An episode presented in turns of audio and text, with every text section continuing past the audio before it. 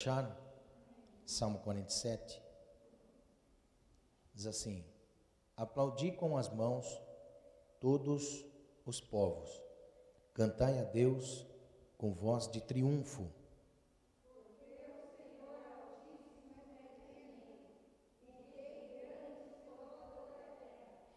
Ele nos submeterá aos povos e porá as nações debaixo dos nossos pés.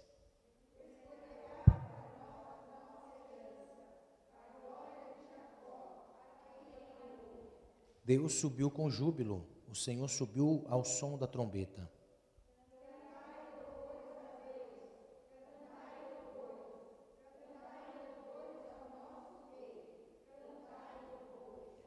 Pois Deus é, é o Rei de toda a terra cantai louvores com inteligência.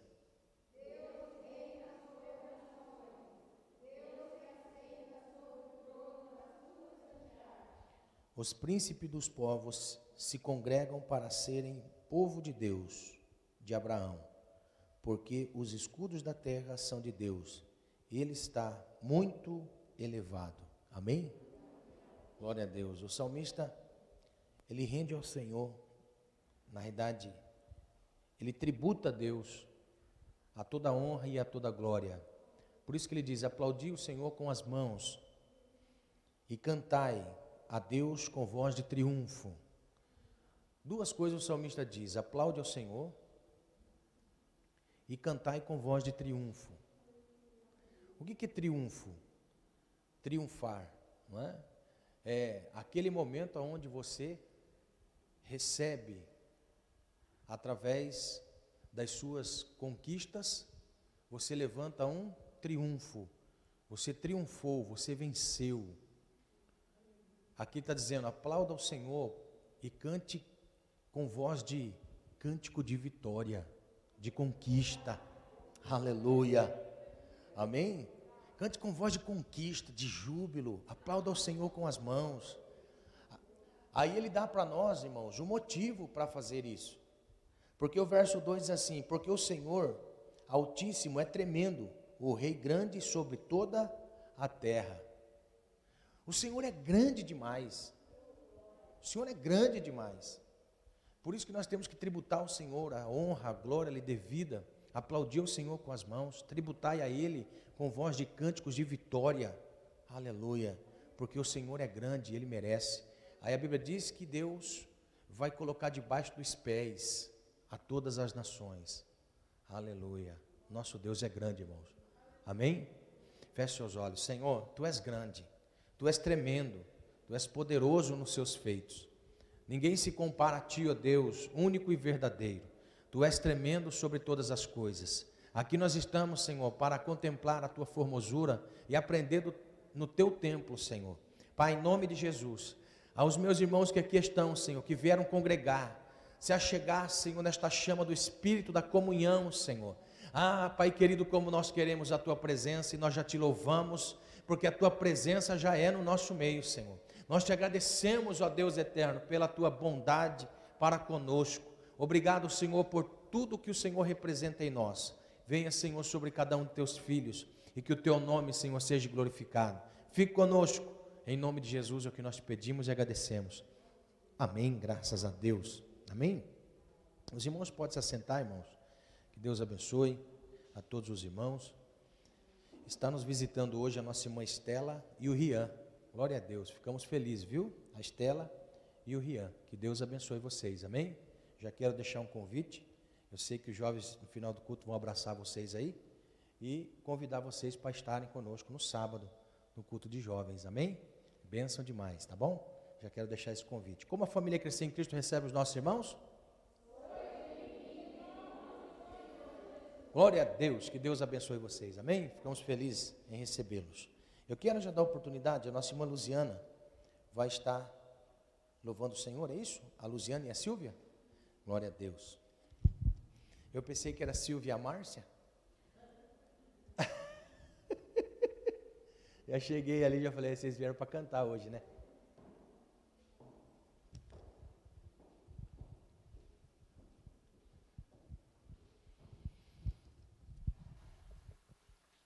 Cumprimentamos irmãos capazes do Senhor.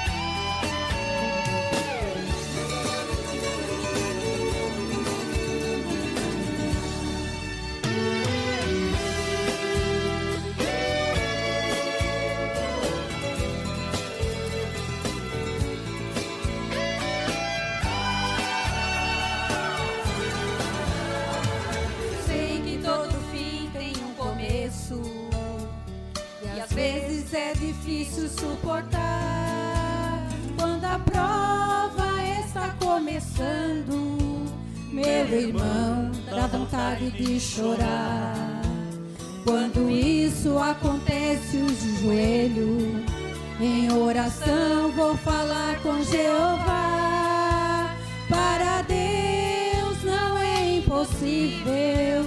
Conto pra Ele, porque pode resolver. Se a luta está difícil, vou dobrando meu joelho.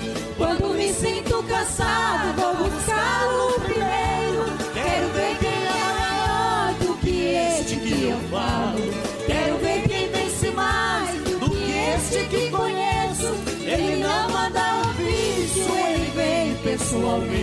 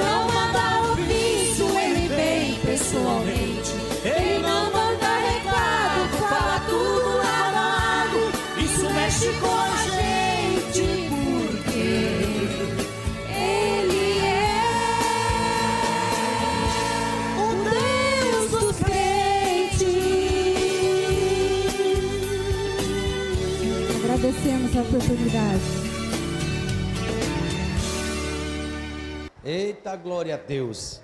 Este é o Deus dos crentes, amém? Eu gosto dessa palavra, irmão, amém? Glória a Deus, Deus é bom demais. Quero convidar também o Lucas para louvar o Senhor, amém? Glória a Deus. Deus tem algo para nós nessa noite, irmão. Deus tem algo.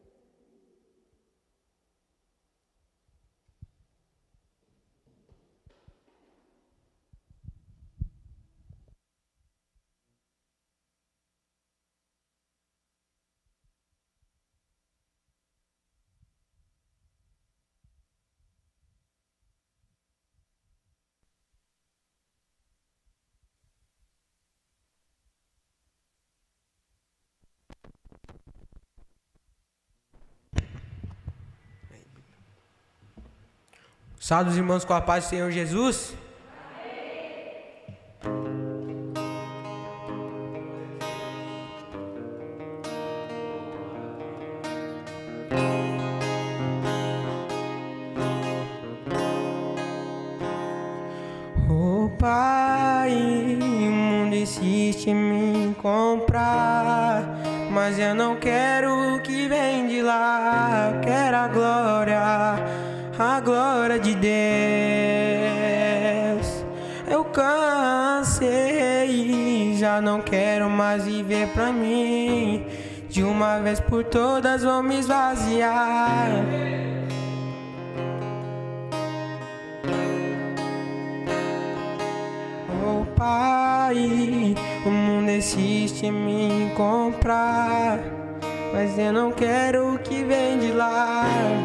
Manda embora o que não é seu. Eu cansei, já não quero mais viver pra mim. De uma vez por todas vou me esvaziar.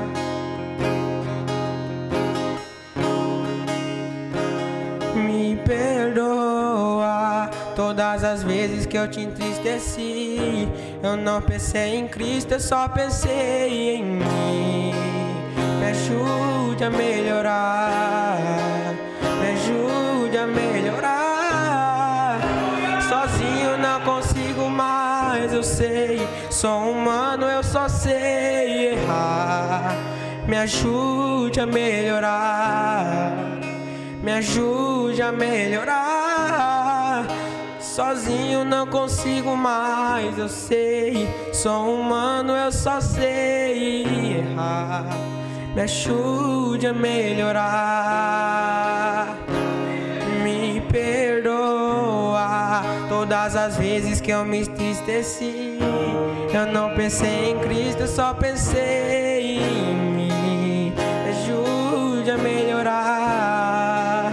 Me ajude a melhorar. Sozinho não consigo mais. Sozinho não consigo mais.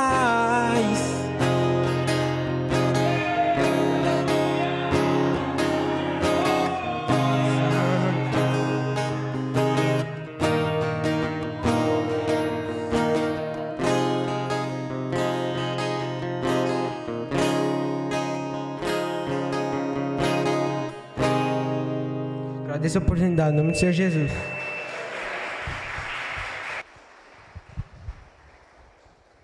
Glória a Deus, amém? Deus abençoe, viu, Lucas? Glória a Deus. Logo, logo nós vai estar a semana toda lá na, na, na rua Mando, lá, viu? Amém? Logo, logo. Nós vamos lá cedo, fica até a tarde, cantando e pregando. Glória a Deus. Maravilha, né? Esses jovens são bênção demais. Deus abençoe esses jovens, está em peso hoje. Bênção, né? Deus abençoe vocês, viu? Amados, e estão aprendendo a palavra, irmão, toda terça-feira. Tá dando couro nos velhos. Essa rapaziada tá dando couro nos velhos. Ó, toda terça-feira ensino com eles. Eles estão lá na live comigo. Glória a Deus. E aprendendo o assunto, irmão. Carta de Paulo aos Coríntios. Meu Deus do céu. Carta doutrinária da fé. Glória a Deus. Deus abençoe esses jovens. Amados, quero ministrar uma palavra. Está em 2 Reis, capítulo 4. 2 Reis. Nós estamos aí em busca de colheitas.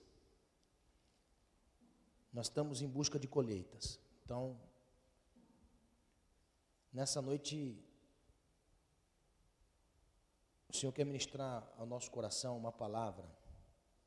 2 Reis, capítulo 4, verso 8. Eu sei que Deus, Ele quer realizar algo nas nossas vidas. Quando nós falamos de, de colheita, porque esse é o tema destas quartas-feiras, colhendo em tempo de crise. Colhendo em tempo de crise. Toda crise é o momento de nós semearmos. Toda crise. Você pode observar, toda crise é o momento de nós semearmos. Observe para você ver. É no momento da crise que você vai buscar.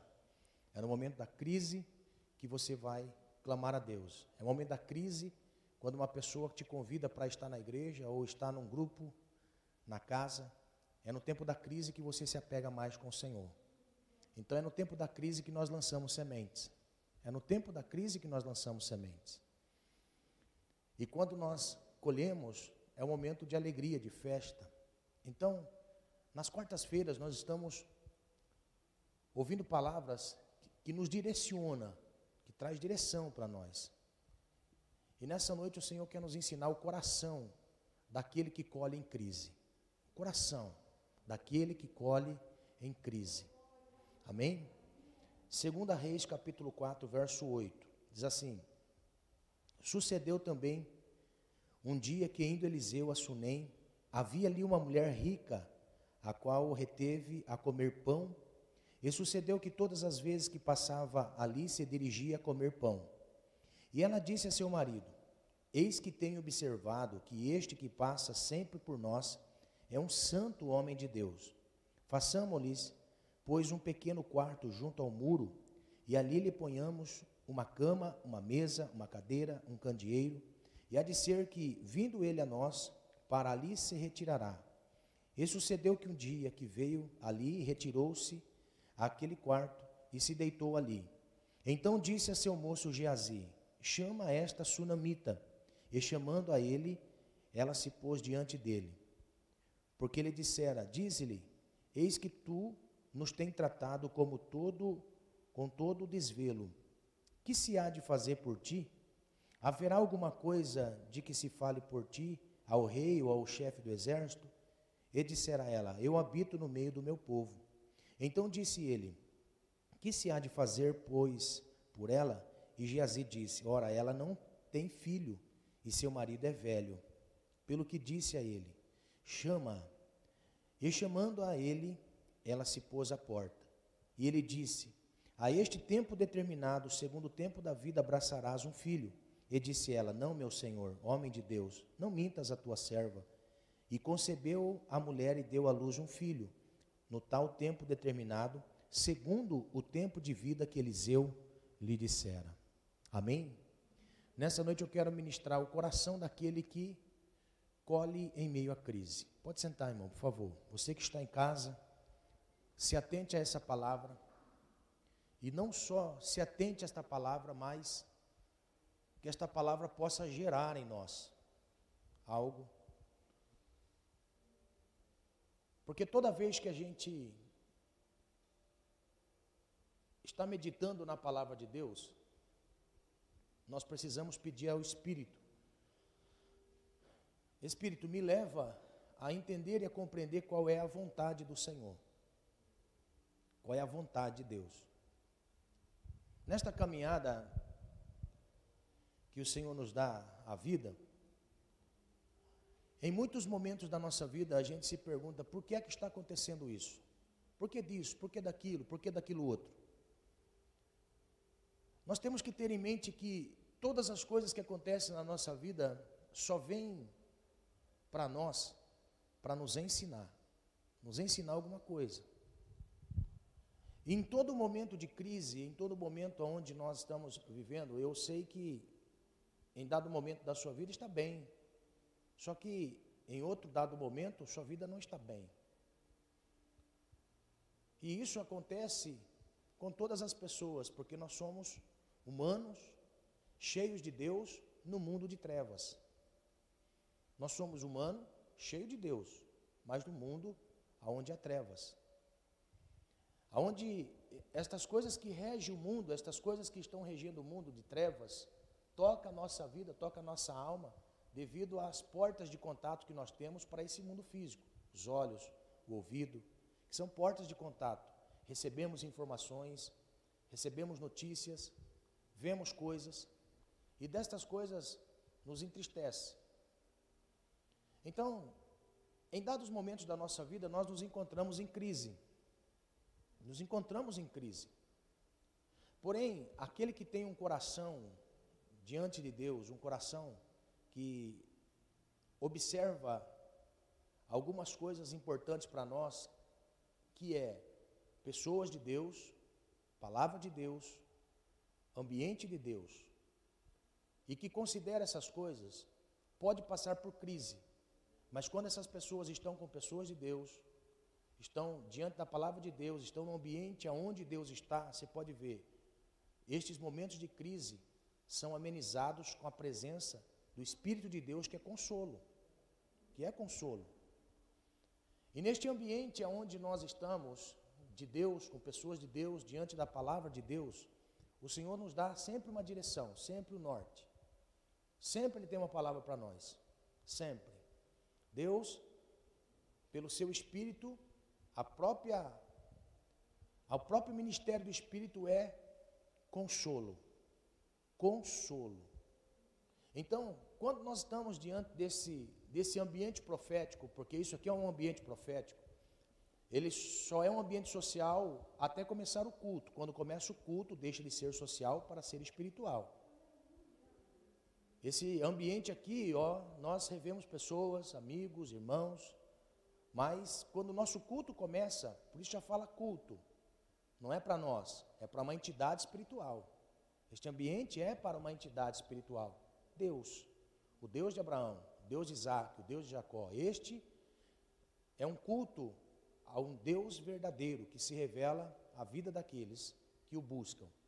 Deus é o Deus que, quando nós batemos, Ele abre, quando nós pedimos, Ele dá, quando nós estamos na Sua presença, nós entendemos que algumas coisas espirituais acontecem. Então, nunca limite Deus num ambiente como esse, um ambiente profético como esse.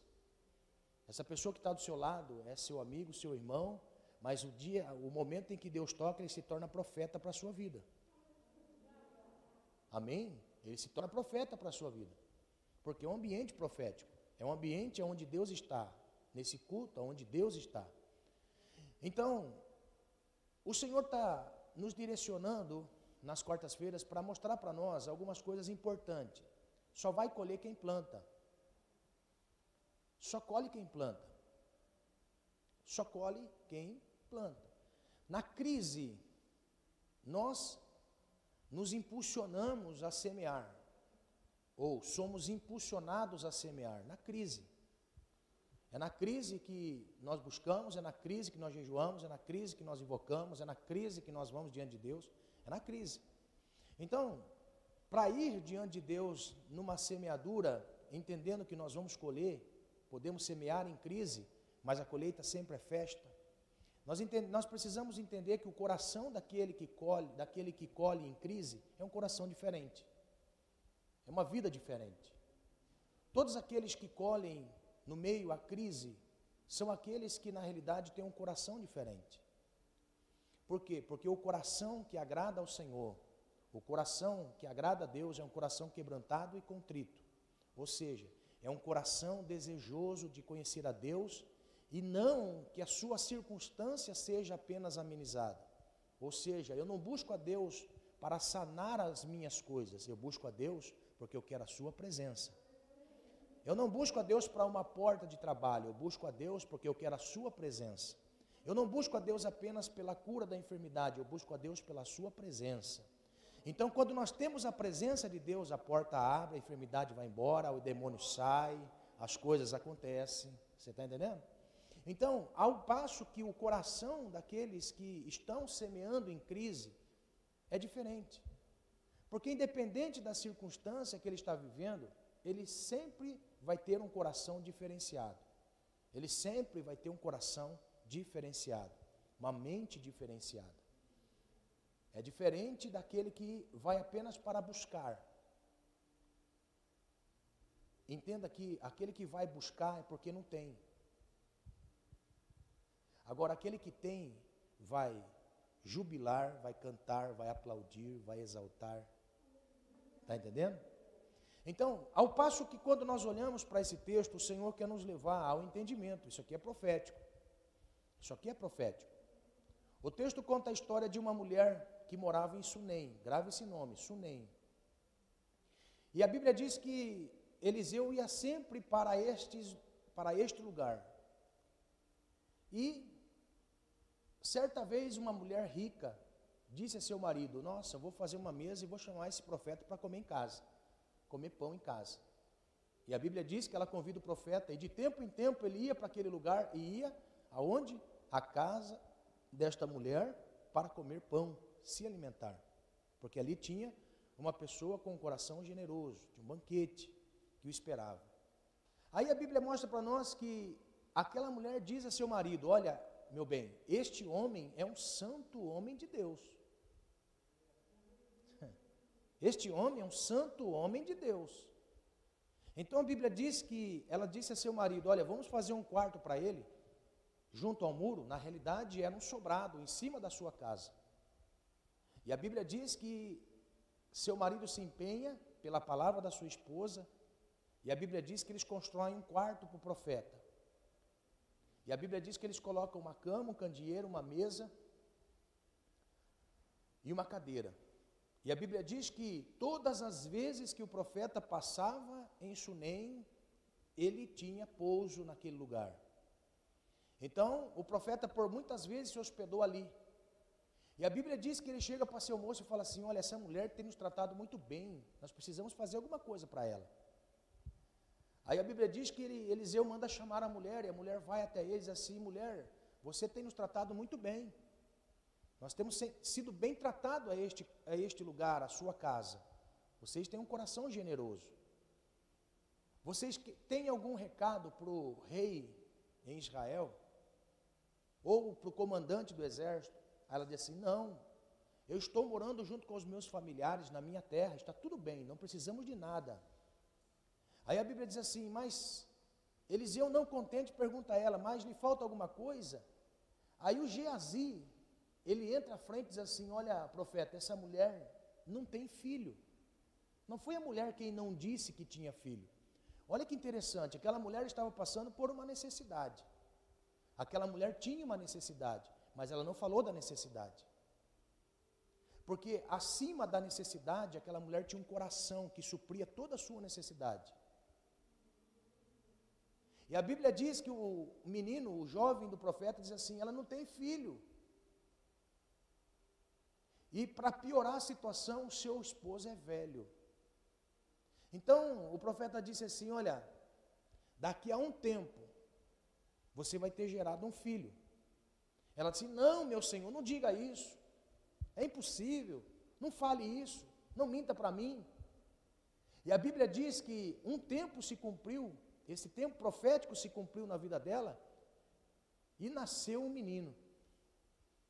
Nasceu essa criança. Porque tudo aquilo que Deus promete, Ele cumpre. Está entendendo? Não existe crise que nós passamos que não tem pessoas que não vê, que não tem homens que não vê, que não tem mulher que não vê, que não tem Deus que não vê. Porque todas as nossas crises têm um ser que vê. Todas as nossas crises têm um Senhor que vê.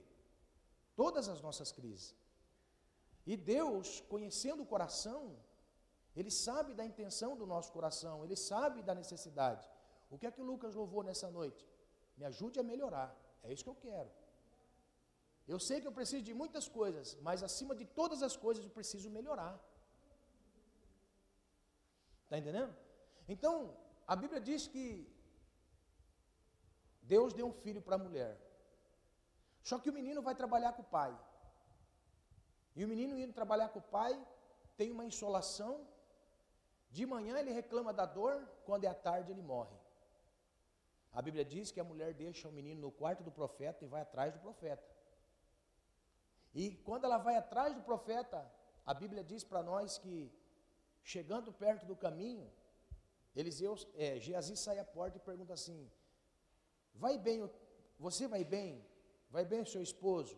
Vai bem seu filho? Olha, vai tudo bem. E continua e chega para o profeta e começa a chorar nos pés do profeta. Geazi tenta tirar ela de perto, mas a Bíblia diz que o profeta diz assim: não, pode deixar ela, porque ela está com o coração angustiado. Deixa ela desabafar, deixa ela chorar. Aleluia, faz bem, amém? Bota para fora o que está sufocando aí dentro, bota para fora, em nome de Jesus. Sente vontade de chorar, chore, em nome de Jesus. Bota para fora aquilo que está matando você aí dentro, amém? Você está no lugar profético, você está no ambiente profético. É nesse ambiente profético, joga para fora aquilo que está aí dentro. E a Bíblia diz que naquele ambiente profético, naquele ambiente onde eles estavam, ela começa a dizer ao profeta: Sabe aquele menino que Deus me deu por seu intermédio? Morreu. Morreu. A Bíblia diz que Eliseu diz assim: Olha, Geazi, vai na frente, pega o meu bordão, vai lá, bota na cabeça do menino. E quando Geazi sai do ambiente, a Bíblia diz que a mulher fala assim: Meu senhor, eu não vou sair daqui enquanto o Senhor não for lá. A Bíblia diz que os dois vão, irmãos, os dois estão indo. Sabe quantos quilômetros? 32 quilômetros. Estão indo em direção à casa da, da mulher. Enquanto eles estavam indo, Geazi, que já tinha tentado ressuscitar o menino, volta chateado, encontra e fala assim: está difícil, profeta. Está difícil. Mas a Bíblia diz que Eliseu, ele entra no quarto, chama a mulher, os dois lá dentro. Naquele ambiente, Eliseu deita em cima do menino, levanta, deita de novo. E a Bíblia diz que ele começa, o menino começa a tossir e ressuscita. Aí o profeta entrega de novo a criança para a mãe. Amados, você observa algumas coisas importantes, muitas coisas interessantes, não é apenas uma história. é uma vida. O que nós temos que entender é que a Bíblia não são apenas histórias contadas por pessoas que tentaram animar alguém. Não, é uma palavra de convicção. É uma palavra de revelação para nós nos apoiarmos. Os salmistas, eles diziam nos salmos que a palavra de Deus são testemunhos. que são testemunhos? É, vivência de uma pessoa recebendo a intervenção de um Deus. Ao receber a intervenção de um Deus, ela se torna testemunha, ou seja, Deus fez na minha vida. E o testemunho sinaliza alguma coisa. Se aconteceu na minha vida, vai acontecer na sua também. O que nos motiva a fé, o que nos motiva a fé é ouvir a palavra de Deus. Ouvir a palavra de Deus é que motiva a fé. Porque esse texto não é apenas um texto, uma história. Aqui é o testemunho de alguém. Então a Bíblia mostra para nós algumas coisas importantes em relação ao coração daquela mulher. Primeira coisa que eu aprendo com esta mulher, eu aprendo a primeira lição daquele que tem um coração que quer colher em meio à crise ou que colhe em meio à crise, porque isso aqui é testemunho fato. Alguém colheu no meio da crise. Alguém vivenciou algo no meio da crise. A primeira lição que eu aprendo é: nós temos que estar num lugar de descanso. Nós temos que habitar no lugar de descanso.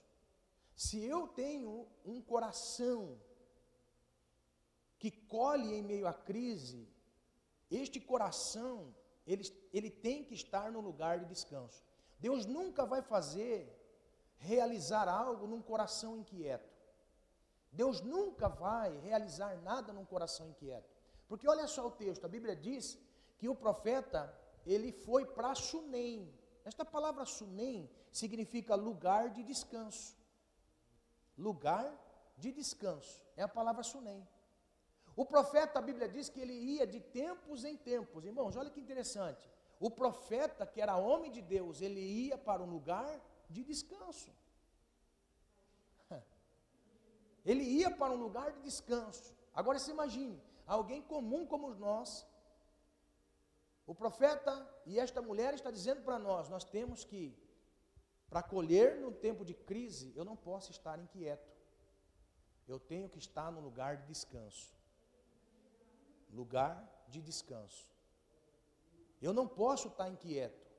Ai, que será, meu Deus? Ai, meu Deus, ai, meu Deus. Não, calma, calma, calma. Primeiro descansa. Primeiro descansa. Não tem como Deus atuar num coração que está ansioso, até porque a ansiedade tem matado muitas pessoas nesses tempos de Covid. A ansiedade tem matado muitas pessoas nesse tempo de Covid. Por quê? Porque a ansiedade dispara em nós um sentimento de aflição, de sufoco. Quantas pessoas que estão com sintomas de Covid, não por causa da Covid, mas por causa da ansiedade e do medo. Conheço muitas pessoas. Conheço muitas pessoas que, pela ansiedade, foram até entubados. Então, na ansiedade, Deus não trabalha, e a Bíblia diz que nós temos que dar ao Senhor, lançar ao Senhor a nossa ansiedade. O que eu tenho que fazer é estar no lugar de descanso. Lugar de descanso. Aonde eu possa descansar no Senhor. Você percebeu no Salmo 23? Você percebeu no Salmo 23? A Bíblia diz assim: quando a pessoa está aflita, é a representação do vale da sombra da morte ainda que eu andasse pelo vale da sombra da morte, não temeria mal algum.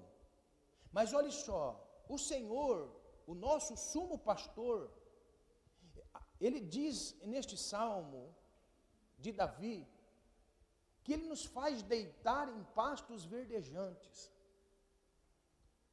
momentos de descanso.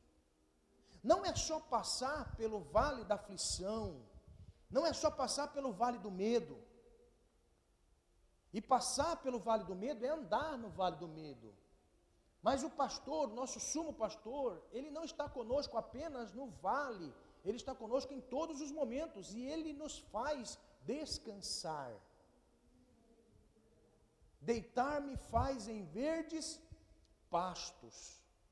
Ó, me faz, ou seja, é Ele que me faz descansar em pastos verdejantes. Por quê? Porque eu quero estar inquieto, estou no momento de aflição. Aí fala assim: calma, deita aí um pouquinho. Está entendendo? Calma, deita um pouco, sai do sistema, deita um pouco. Ele faz descansar nos verdes pastos. E nós precisamos, em, em dado momento da nossa vida, nós precisamos descansar.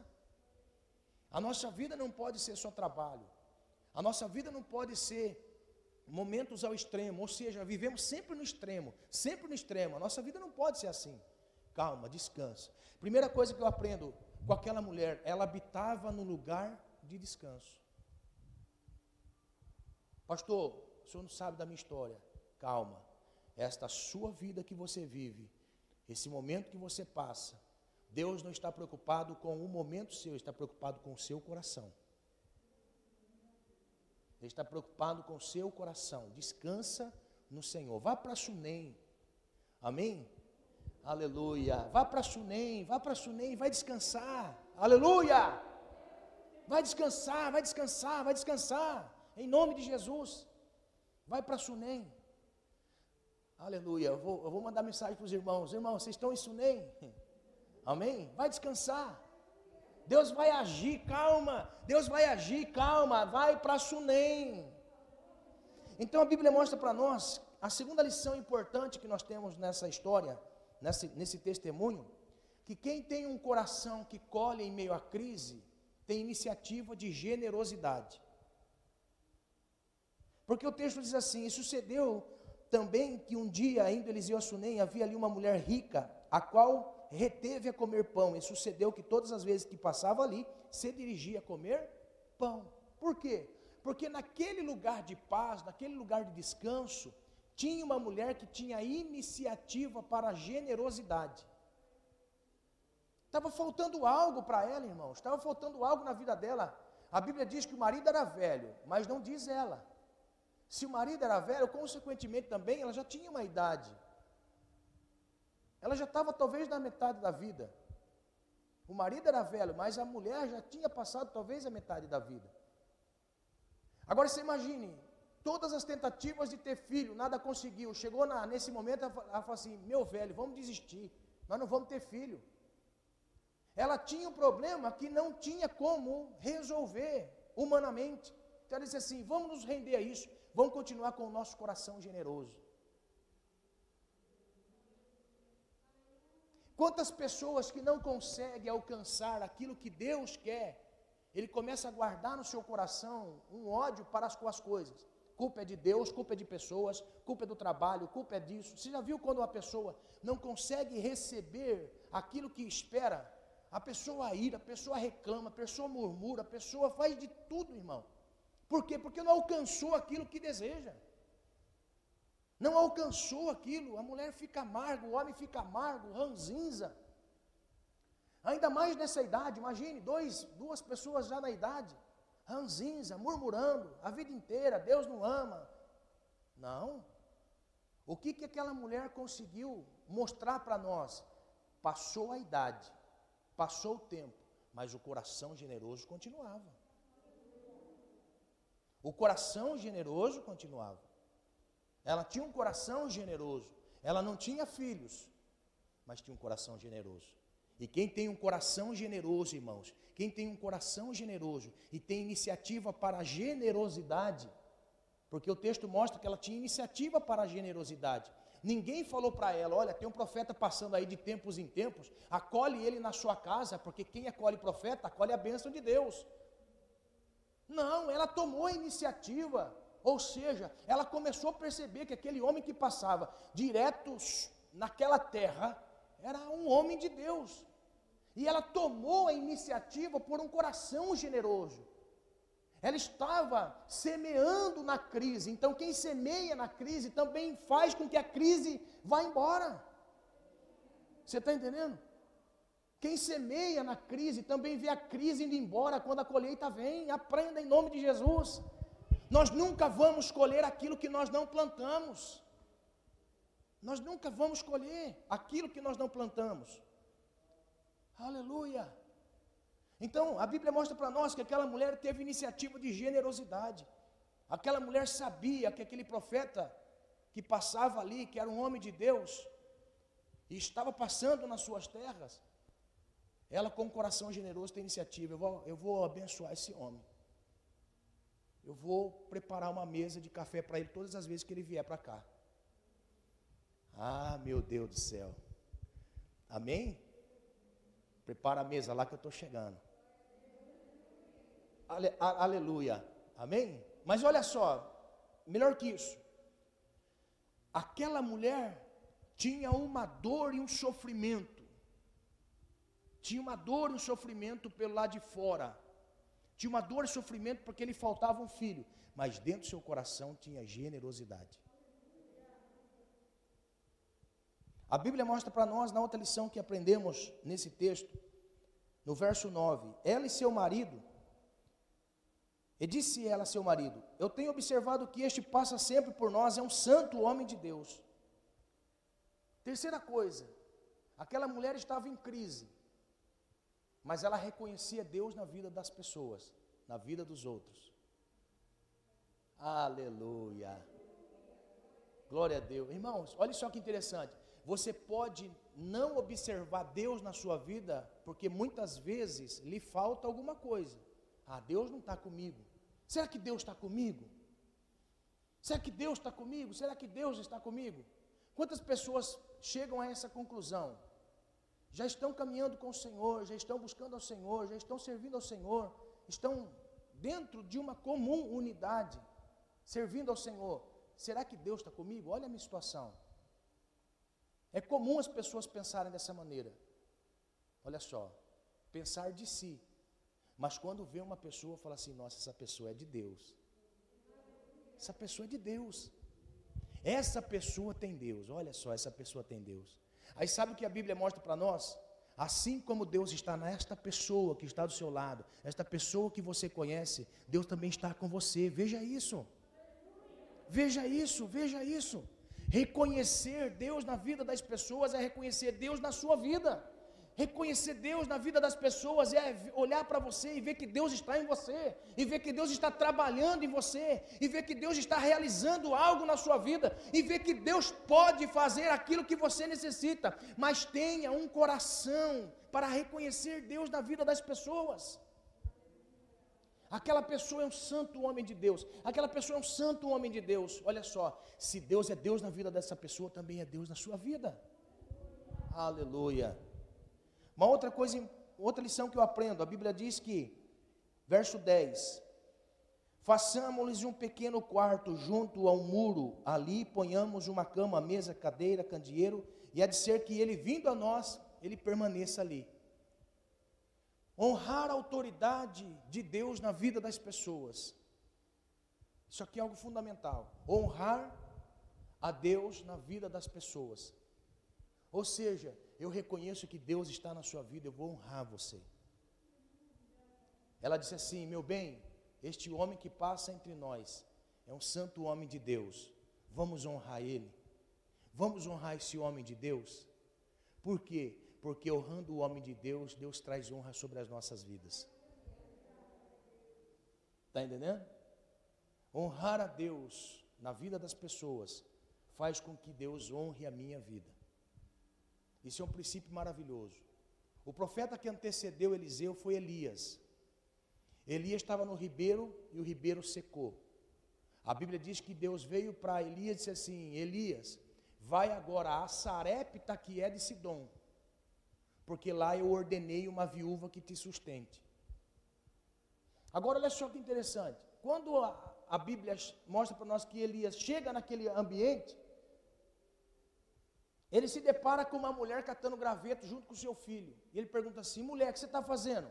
Ele falou assim: eu estou fazendo a última refeição para eu e meu filho comer e morrer. Ó,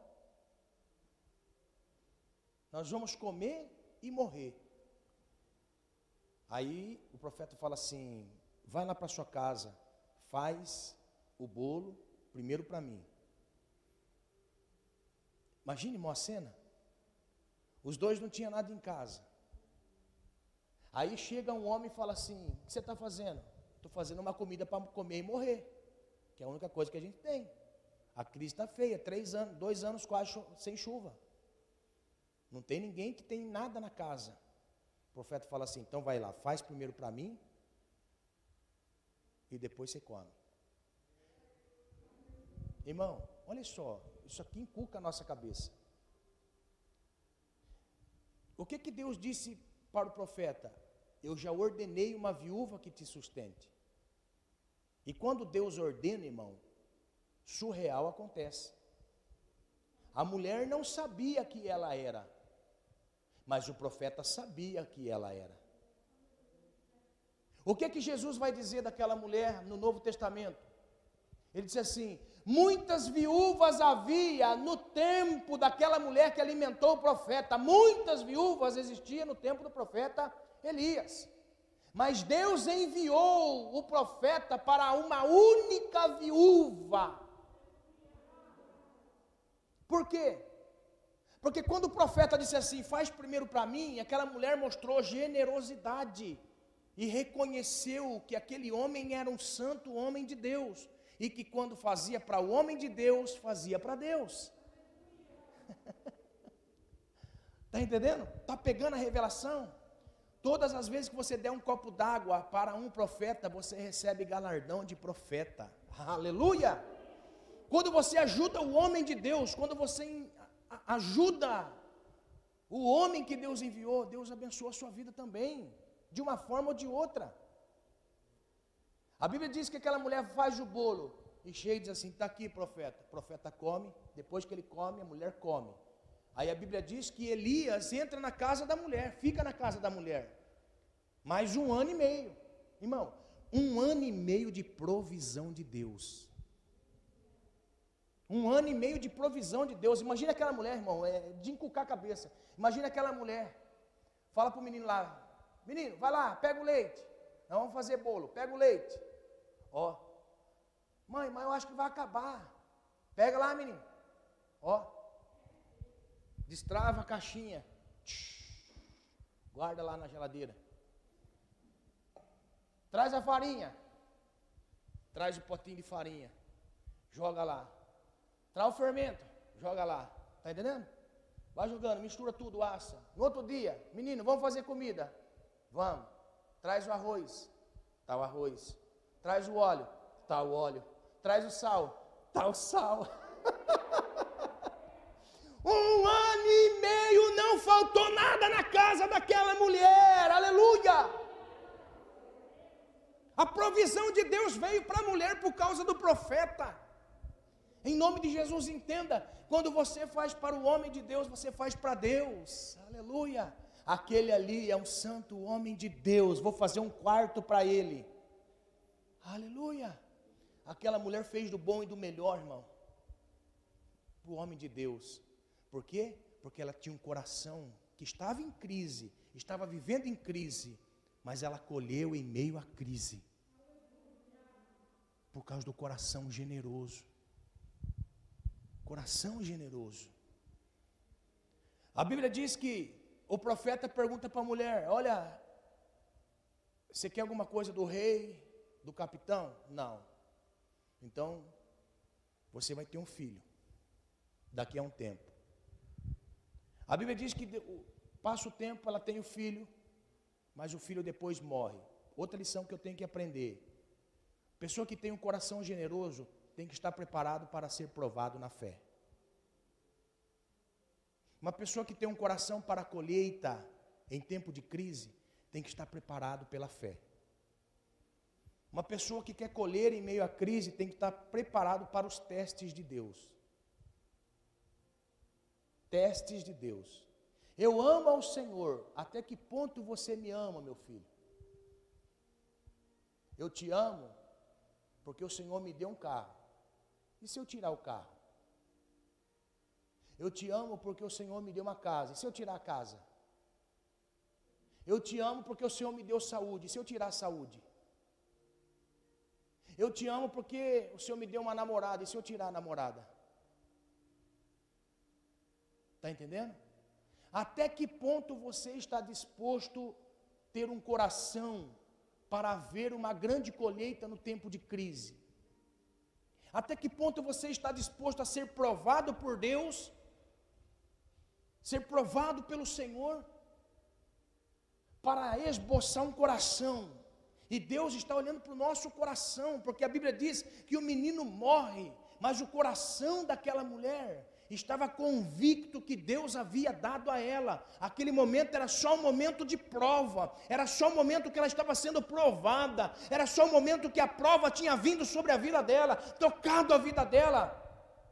Porque o texto mostra para nós que ela não se desespera, porque ela estava em Sunem, estava com o coração de paz, tranquilidade, sossego.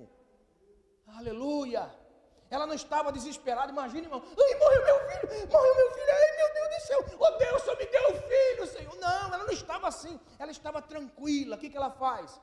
Ela pega o menino e vai levar no quarto do profeta. Ela pega o problema e vai lugar no lugar aonde aquele que tem poder para solucionar o problema.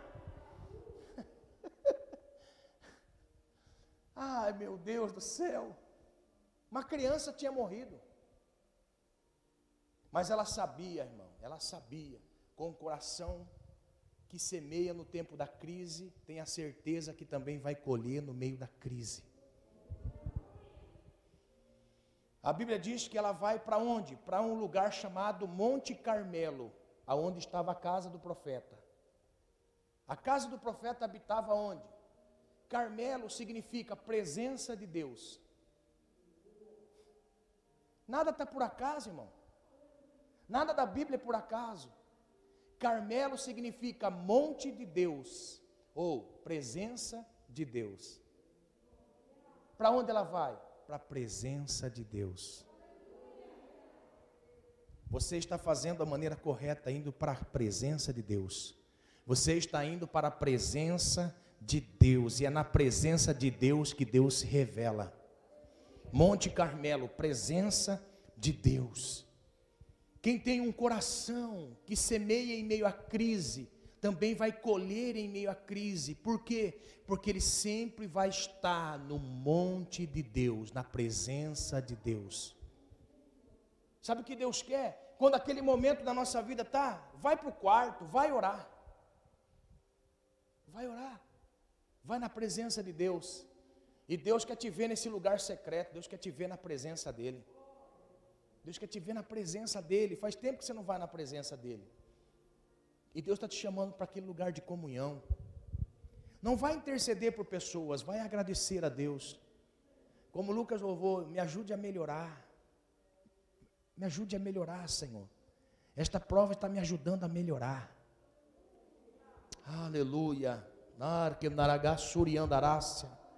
Esta prova não vem para matar, essa prova vem para melhorar na presença de Deus melhora. Aquela mulher chega na casa do profeta e se lança aos pés do profeta. Já estou terminando. Se lança aos pés do profeta. Quando se lança aos pés do profeta, ela coloca para fora aquilo que estava aqui dentro, enrostido, aquilo que estava sufocando ela. O menino pergunta: vai bem com a senhora? Vai bem com o esposo? Vai bem com o menino? Aquela mulher passa, passa que passa milhão. Porque não era com o menino que ela tinha que ir, era na presença de Deus. Aleluia. Se abra apenas com Deus. Se abra apenas com Deus.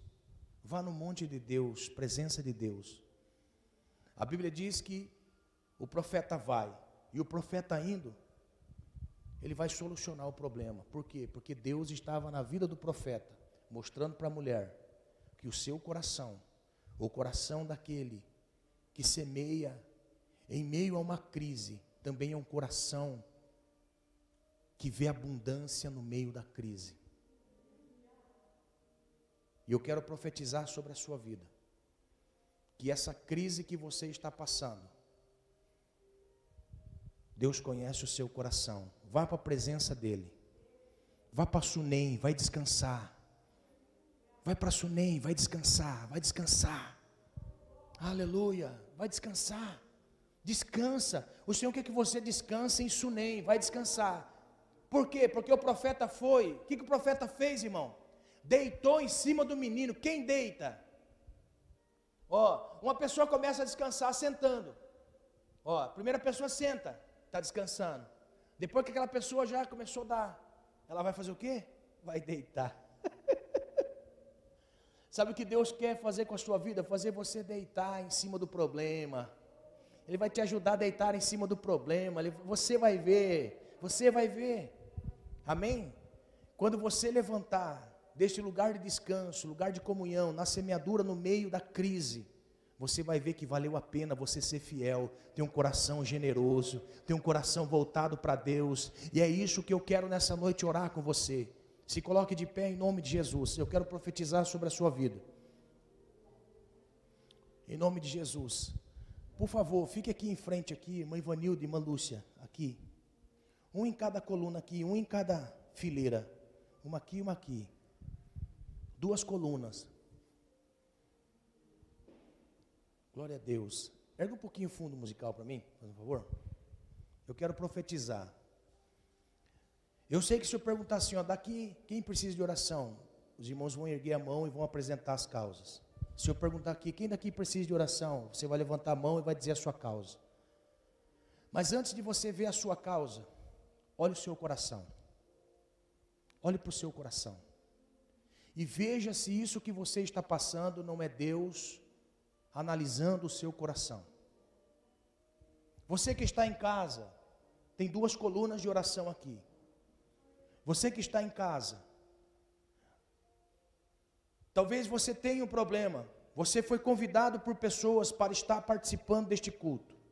Você foi convidado por pessoas, alguém te marcou para que você pudesse estar aqui cultuando ao Senhor. Você tem problemas, você tem dificuldade, você tem muita necessidade. N situações está acontecendo na sua vida. Mas eu vou lhe dizer uma coisa: além de Deus estar vendo você aí, a sua necessidade, Ele está vendo o seu coração. Como você se comporta em meio à crise? Como está o seu coração em meio à crise? Deus quer que você veja o seu coração. Deus quer que você veja o seu coração em meio à crise. E Deus não fica devendo nada para ninguém. Certa feita, um dos fariseus chega para Jesus e diz assim: Mestre, este homem é um centurião romano, não é da nossa fé. Ele não professa a nossa fé. Mas olhe, Senhor, esse homem tem um coração generoso. Esse homem ama o nosso povo. Esse homem ama o Senhor. Este homem ama o Senhor. Ama o Senhor. Agora eu lhe peço, Jesus, vá com ele até a casa dele, porque o seu empregado está doente. Cure ele lá, Senhor. A Bíblia diz que o centurião, ouvindo aquele homem dizer, e Jesus diz assim: Tá bom, vamos na sua casa.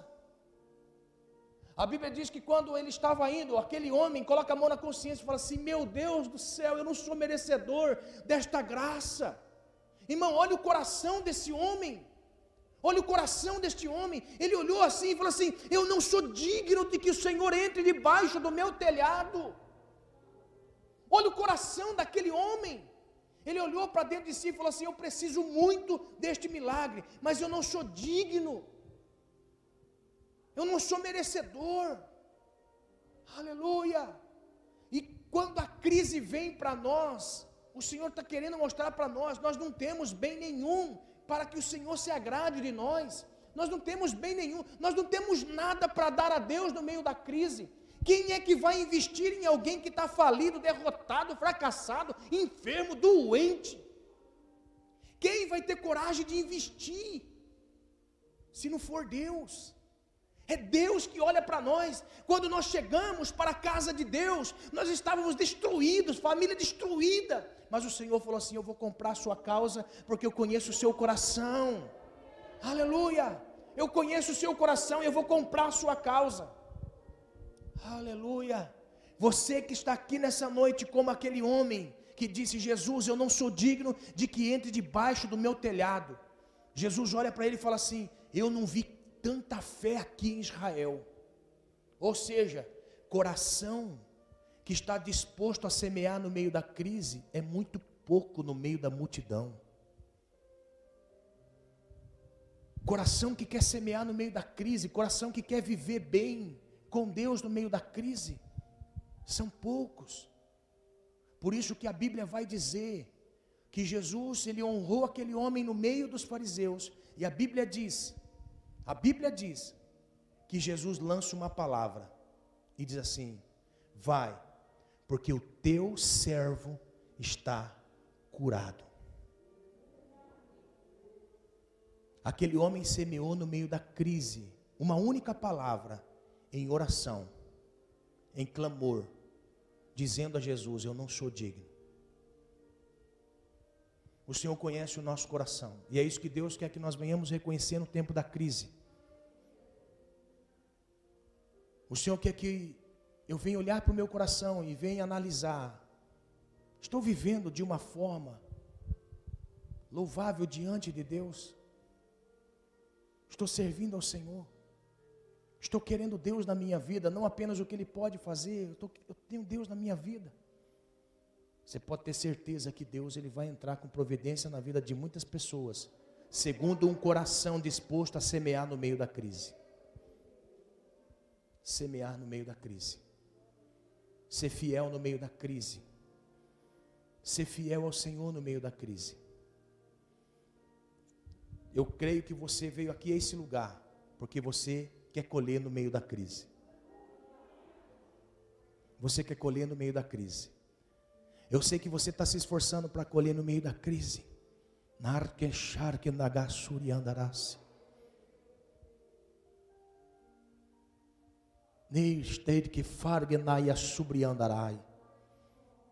Farca.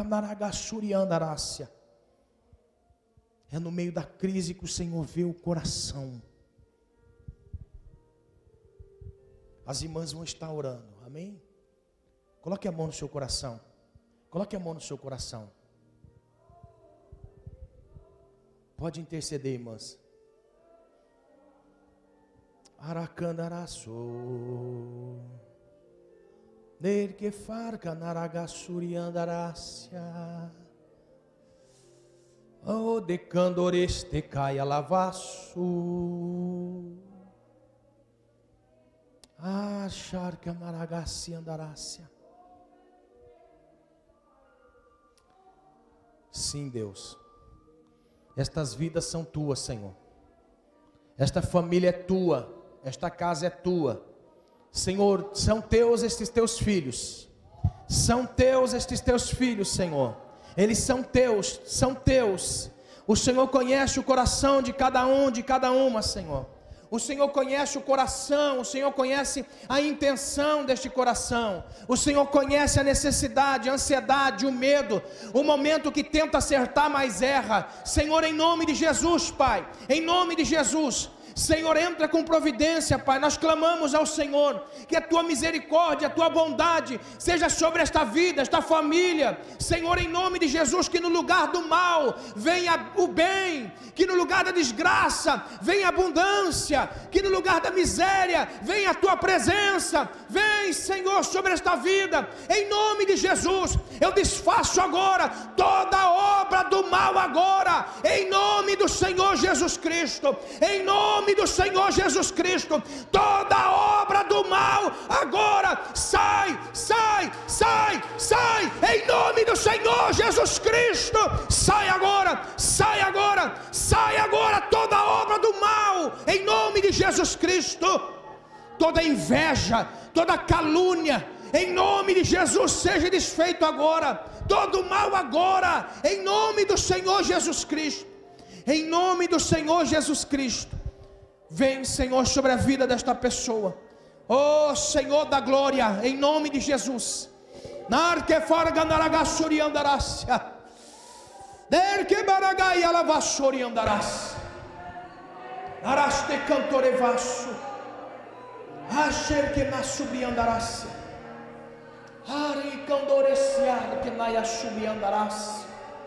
Meu Deus do céu, em nome de Jesus, que todo empecilho cai por terra agora, que todo mal caia por terra agora, em nome de Jesus, em nome de Jesus, em nome de Jesus. Senhor, que este mês seja um mês diferente para esta pessoa, que este mês seja um mês diferente para esta pessoa, em nome do Senhor Jesus, em nome do Senhor Jesus, em nome do Senhor Jesus. Seja um mês de testemunho, Senhor. Seja um mês de testemunho na vida desta pessoa. Seja um mês de testemunho na vida desta pessoa. Que esta pessoa seja um testemunho como foi esta mulher em Sunem. Que este testemunho, Senhor, seja sobre a vida desta pessoa, para a glória do teu nome, Senhor. Em nome do Senhor Jesus. Em nome do Senhor Jesus. Em nome de Jesus. Em nome de Jesus. Em nome de Jesus.